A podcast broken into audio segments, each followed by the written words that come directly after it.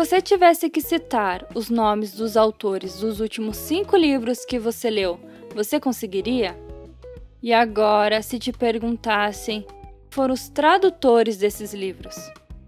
A tradução literária é, muitas vezes, visibilizada, devido a uma ideia de que o tradutor está apenas passando um texto de um idioma para o outro. Porém, esse é um pensamento que precisa ser revisto.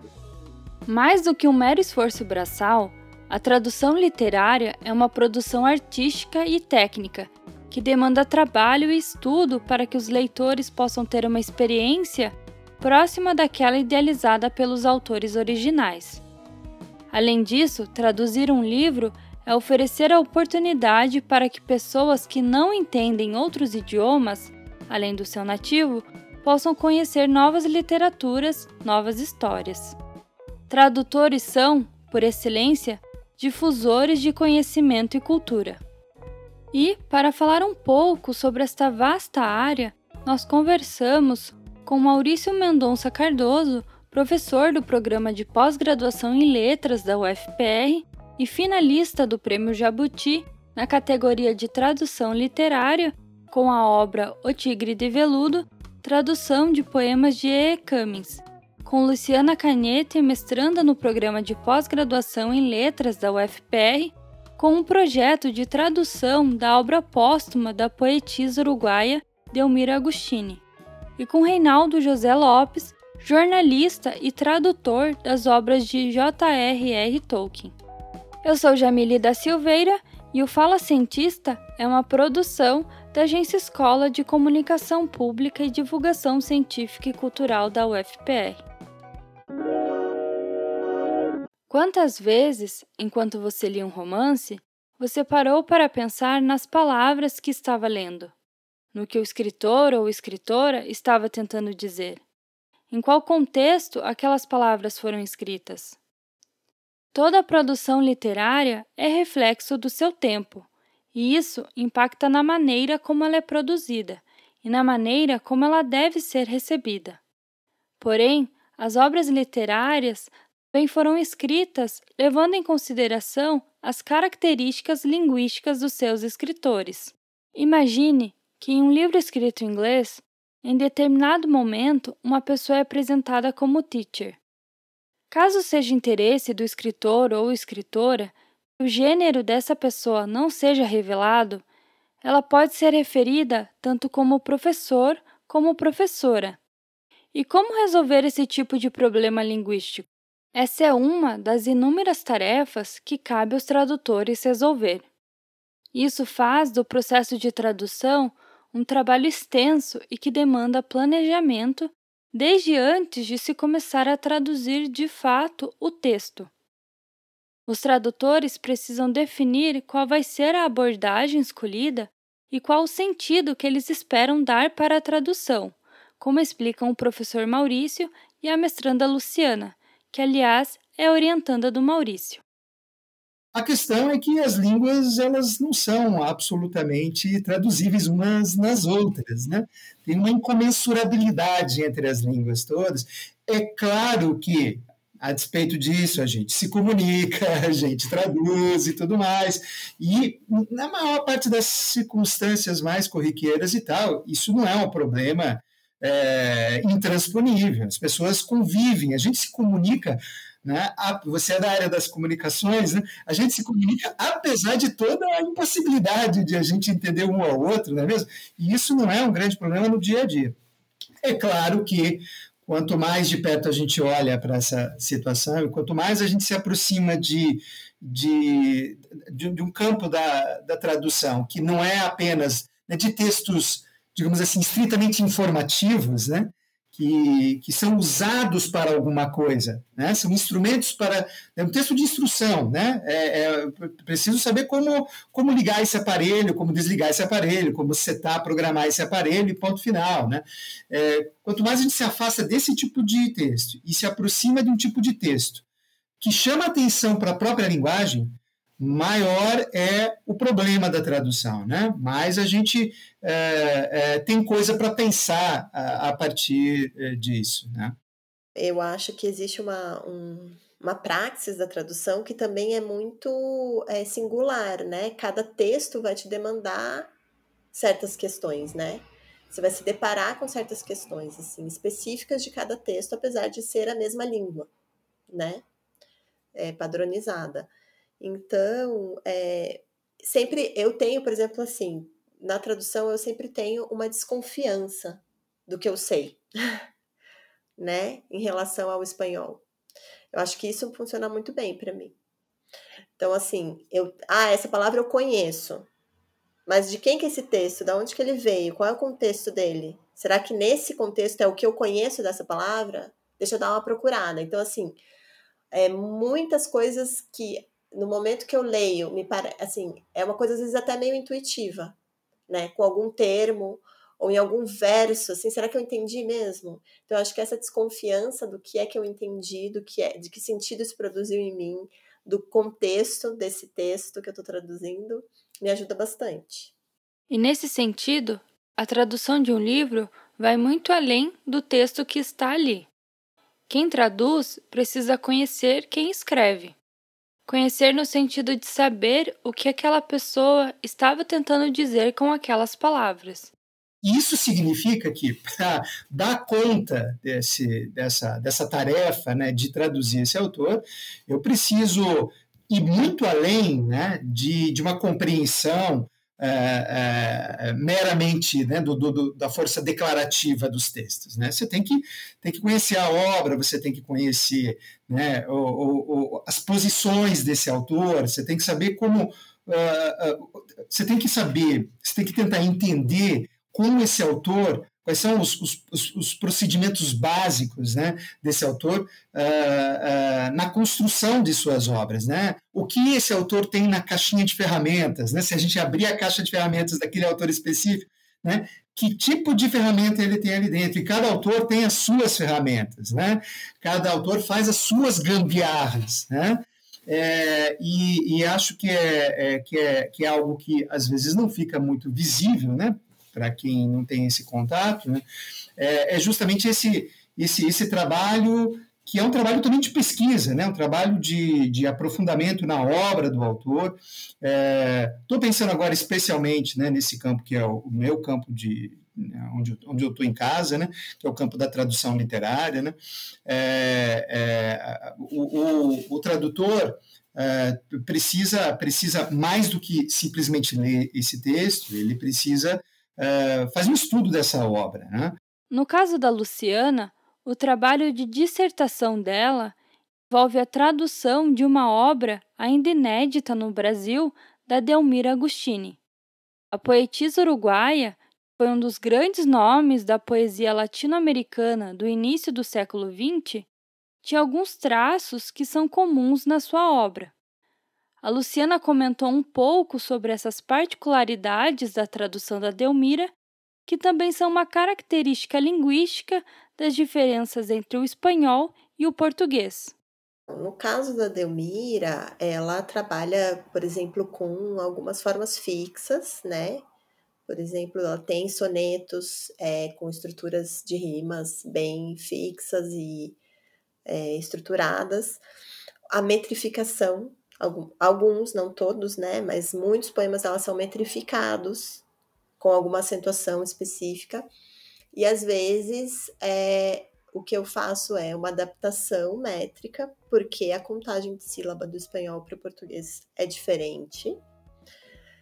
E às vezes eu tenho que optar entre manter a métrica ou é, o manter alguma palavra ou algum, alguma inversão que me pareça mais é, adequada ou mais sonora, apesar de, de quebrar às vezes a métrica, né? De, de falhar na métrica. Mas ela também tem isso no, na sua escrita original, que alguns críticos apontam, que ela não tem é, uma constância muitas vezes né, na métrica. Então, eu acho que ao mesmo tempo que que isso é, parece não ser uma boa tradução, é, entende? Porque também era um processo dela, assim. Então são coisas que a gente vai descobrindo no corpo a corpo com o texto, assim, sabe? Uma outra característica muito comum em traduções se refere às próprias línguas. Muitas palavras, termos e expressões não possuem traduções para outros idiomas. Isso pode fazer com que a tradução de um poema, por exemplo, demande um trabalho de reconstrução do próprio texto, como explica o professor Maurício.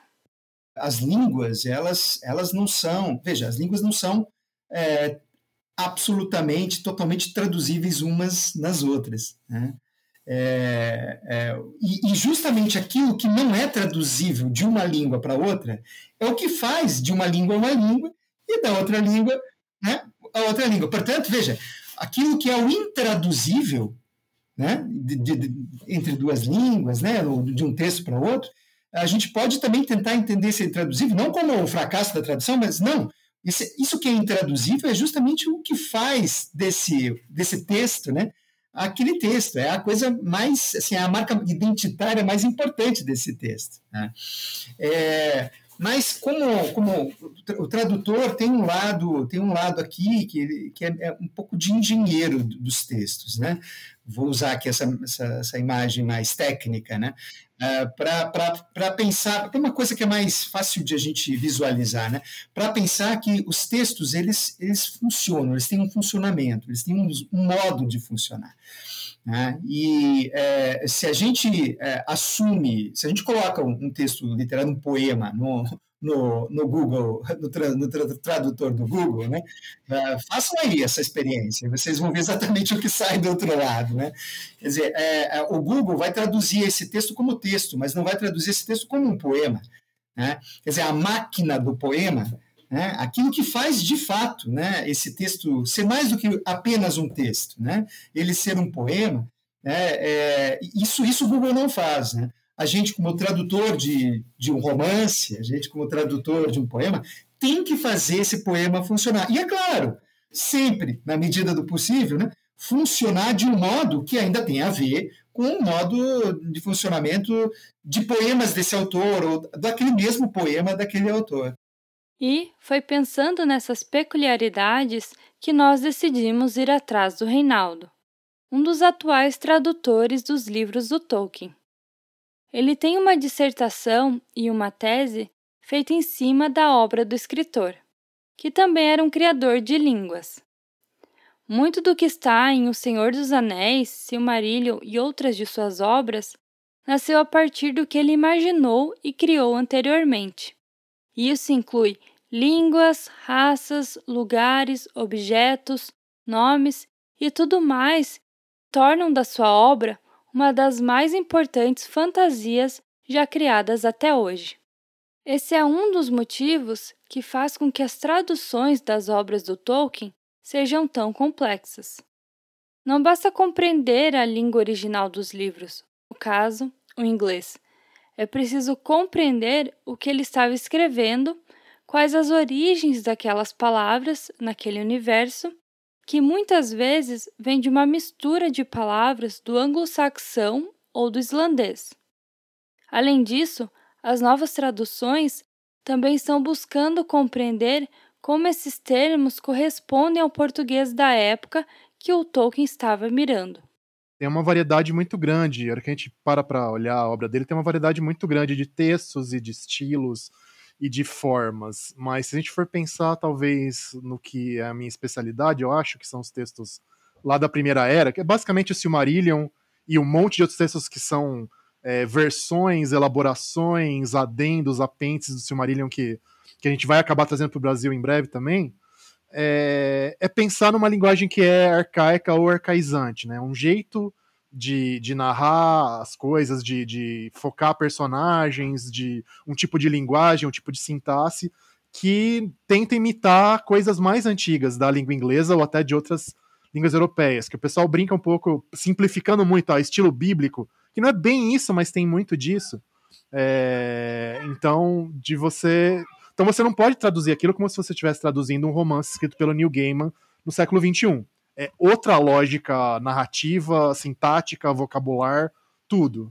E, e, e acho que isso, para fazer uma coisa legal em tradução, exige uma bagagem do tradutor, eu acho, e também a vontade, não apenas a, bagagem, mas também a intenção de reproduzir isso, é, pensando em, em, modelos análogos em português. Então, é, pensando em textos como o do Camões, como do Gil Vicente, como as crônicas é, é, reais portuguesas. É, o, a época que o Tolkien está mirando em inglês seria equivalente a essa época do, do português.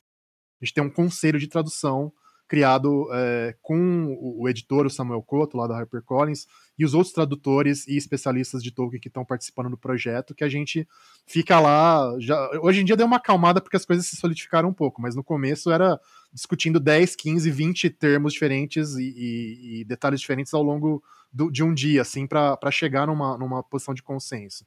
Mas é, o que a gente fez foi basicamente. Bom, todas as traduções foram feitas do zero, né? Do zero mesmo.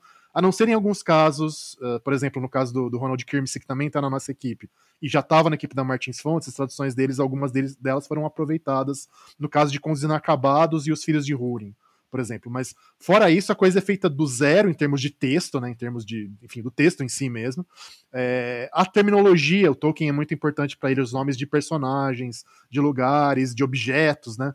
É, a gente pegou, nesse caso, o que já existia nas edições anteriores e olhou termo por termo e viu, ó, esse aqui, acho que a solução ela é boa, ela até é ideal, então vamos manter, e tipo, esse outro não, acho que a gente pode melhorar, vou te dar um exemplo, é, o, o, nome da, da floresta onde o nosso amigo Legolas cresceu, que é, em inglês é Mirkwood, tinha ficado é, Floresta das Trevas, é, antigamente, agora ficou, ideia minha no caso, ficou Treva Mata, né, porque tinha, antes essa, tem uma história do nome da, do lugar que era originalmente era, era Greenwood the Great, né, Floresta Verde, Mata Verde a Grande, e depois teve uma, uma coisa ali toda do, do mal tomar conta ali, virou Mirkwood. Então ficou agora em, é, então era Floresta das Trevas e Grande Floresta Verde antigamente. Agora ficou Verde Mata a Grande, tudo junto, e depois é, Treva Mata. Então é esse tipo de coisa. Você olhar caso a caso e ver é, o que o que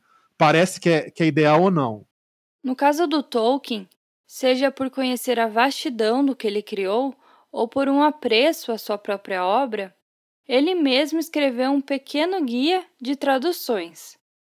O Reinaldo explicou que, embora isso possa parecer que limita o trabalho dos tradutores, nesse caso acaba ajudando a manter a complexidade do próprio texto.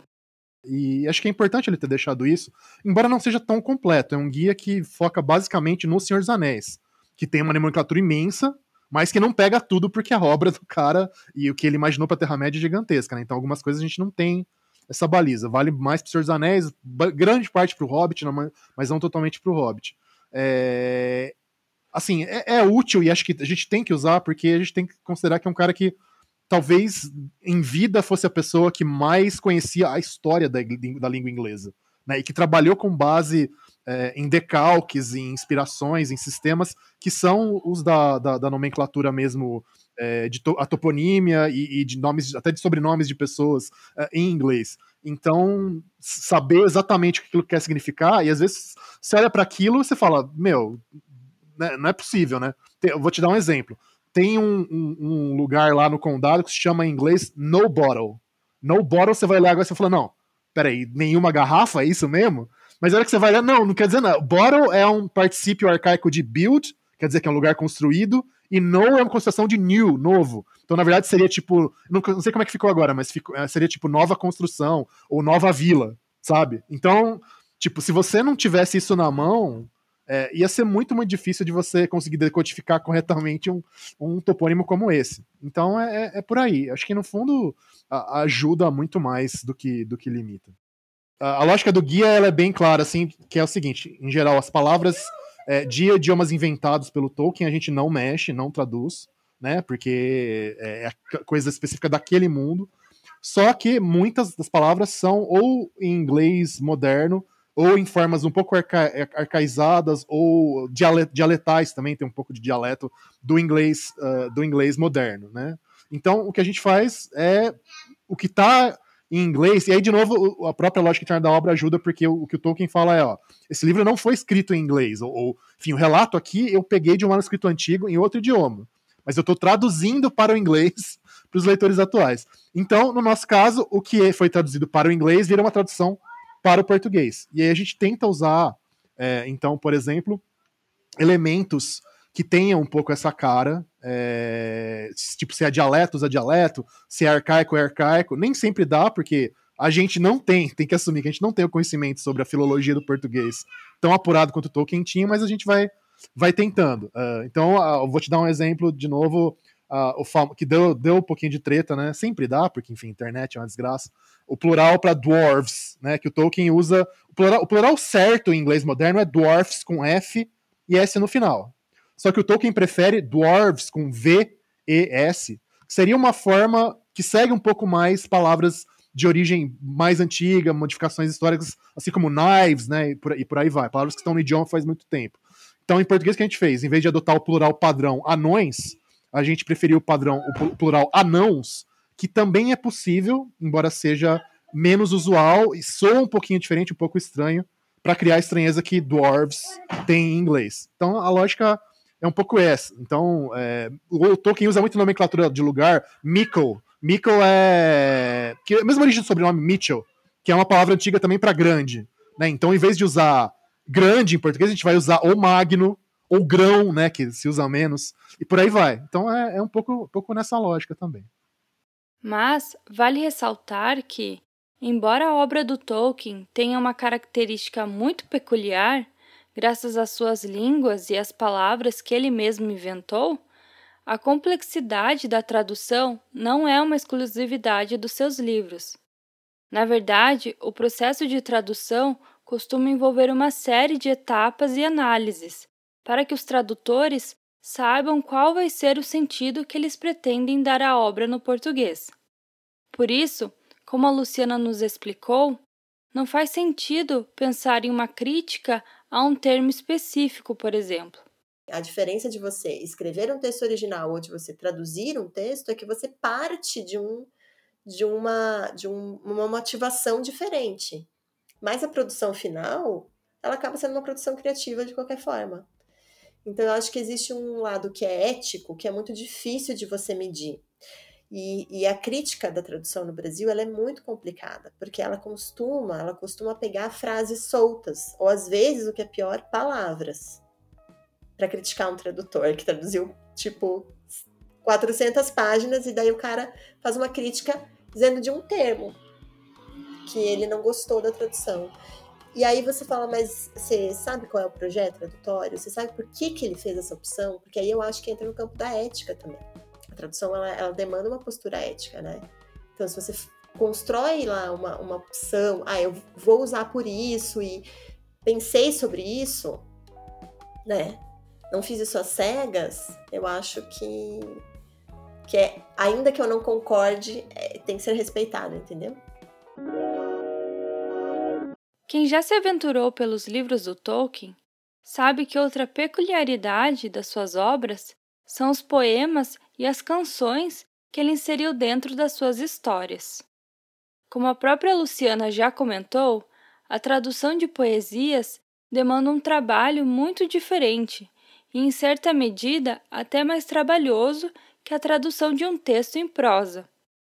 E é claro que com os livros do Tolkien isso não foi diferente inevitavelmente é diferente porque a matéria-prima do poema é a forma, né? Tudo bem, o conteúdo é importante tudo mais.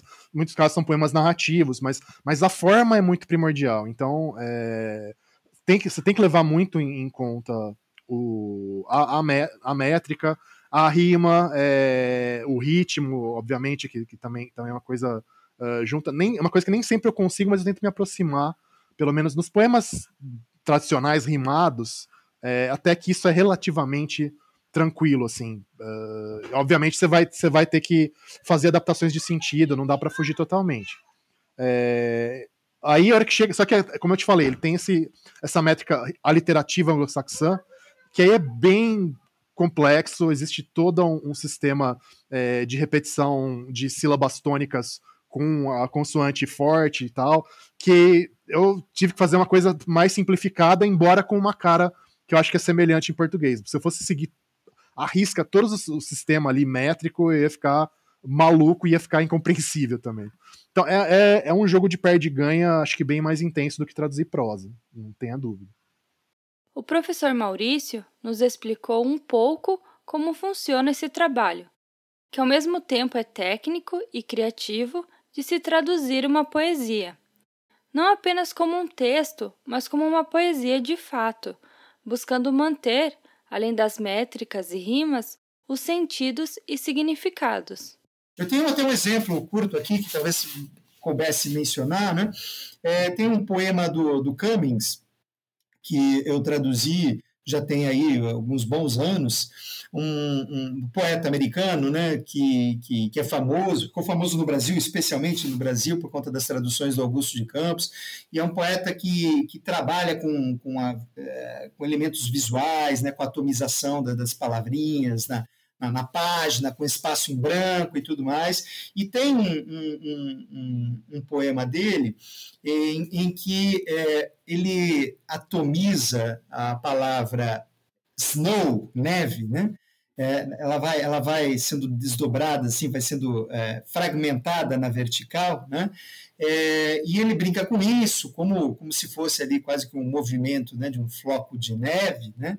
E é muito bacana porque no final ele ainda é, desdobra, ele tira de dentro da palavra snow, né, esse is now, né, tipo, é agora, né? Então ele tira de dentro, né, desse, dessa neve caindo naquele instante, esse, essa, esse agora, de dentro da neve, né? Aí pensa, como, como traduzir isso português? Né? Hein? Como, neve, como é que eu tiro de dentro da neve um agora, né? E esse poema, por exemplo, é, a minha proposta de tradução, né, é, é, teve que mudar o tipo de precipitação meteorológica, né? É, não porque é um equivalente disso e tal, né? mas por conta justamente das questões poéticas. Né? Eu, eu usei a garoa, né? ao invés de ser a neve, né? e me vali do fato de que garoa é uma espécie de anagrama de agora. Né? Então, de garoa eu consigo tirar um agora. Então, veja, garoa não é neve, né? não tem nada a ver. Né? Mas veja, é, não é gratuito, né? é uma precipitação também. Inclusive, dependendo da garoa, a gente até pode pensar que ela pode cair né, ali, fazer movimentos parecidos com né, certo tipo de precipitação da neve e tal, no vento e tudo mais. Né?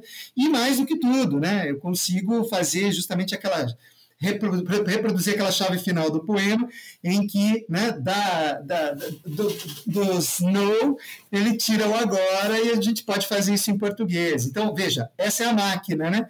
A máquina, ela, ela, ela é uma outra máquina, mas ela funciona também em português, como um poema, e esse modo de funcionar, né, tá, tudo bem, fui eu que propus essa tradução, mas é um modo caminsiano, né? É, eu estou reconstruindo a máquina do Cummings em português, né? Eu sou o mecânico responsável por essa máquina, né? Mas a máquina é do Cummings, entendeu? E para finalizar, perguntamos aos três convidados deste episódio como eles enxergavam o tradutor em relação à obra que eles traduzem. Seria o tradutor também um autor, um coautor ou um segundo autor? Escuta só o que eles responderam todo mundo que escreve um texto é, em alguma medida, autor desse texto. Né? Uh, a pergunta é se a gente, enquanto autor de um texto, a gente está a gente está dizendo alguma coisa né, que, que já foi dita 20 mil vezes, ou a gente está de fato dizendo alguma coisa de novo. Né? A, gente, a gente fala muito na teoria da tradução né, que, que é preciso levar em consideração que o tradutor tem voz tradutor também tem voz, né? É, o senso comum é, acredita numa espécie de uma infância né, é, do tradutor, como se o tradutor fosse uma criança né, que não tem direito à voz, né? ele, não, tem que dizer nada, ele só tem que dizer o outro texto lá de novo. Né? Se isso fosse possível, que maravilha, mas isso não é possível. Então, todo tradutor tem voz. Agora, veja, ter voz não significa né, imediatamente, automaticamente, né, que quem tem voz tem alguma coisa a dizer. Né? Porque ele pode, inclusive, não querer dizer grande coisa, não é mesmo? Eu tenho direito, temos nós todos aqui direito à voz, mas a gente pode se calar, não é mesmo? É, a gente pode entrar no, no embalo de alguma coisa, né? A gente pode formar um coro, né? A gente não precisa fazer um solo, né? Então eu acho que tem essa coisa da autoria, a gente pode tentar entender um pouco por aí, né?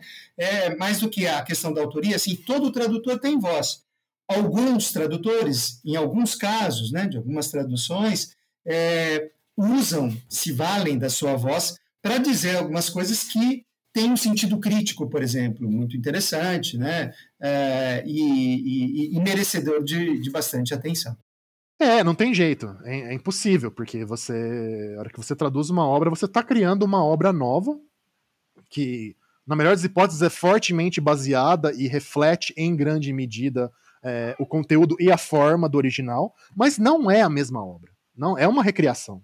É, e é preciso uh, aceitar isso de maneira, de maneira serena, de maneira adulta. É, é, você é um, acaba sendo um coautor também. O tradutor é um autor. Ele é um autor. Não sei se é um segundo autor, se é um autor que se submete a outro. É, eu não acho que seja. Eu acho que ele é um autor. Existe algo que é autoral na tradução que é inegavelmente autoral, né? Porque eu, é, essa invisibilidade do tradutor, para mim, primeiro que ela é inatingível, né? E desnecessária. É desnecessária, porque ela, esse, essa tradução ela vai sempre vir de uma leitura. E aí eu acho que o, o tradutor ele é o, ele é o melhor leitor. ele é o leitor que mais é, se esmiuça aquele texto, isso eu tenho certeza. E que o trabalho tradutório é sim autoral.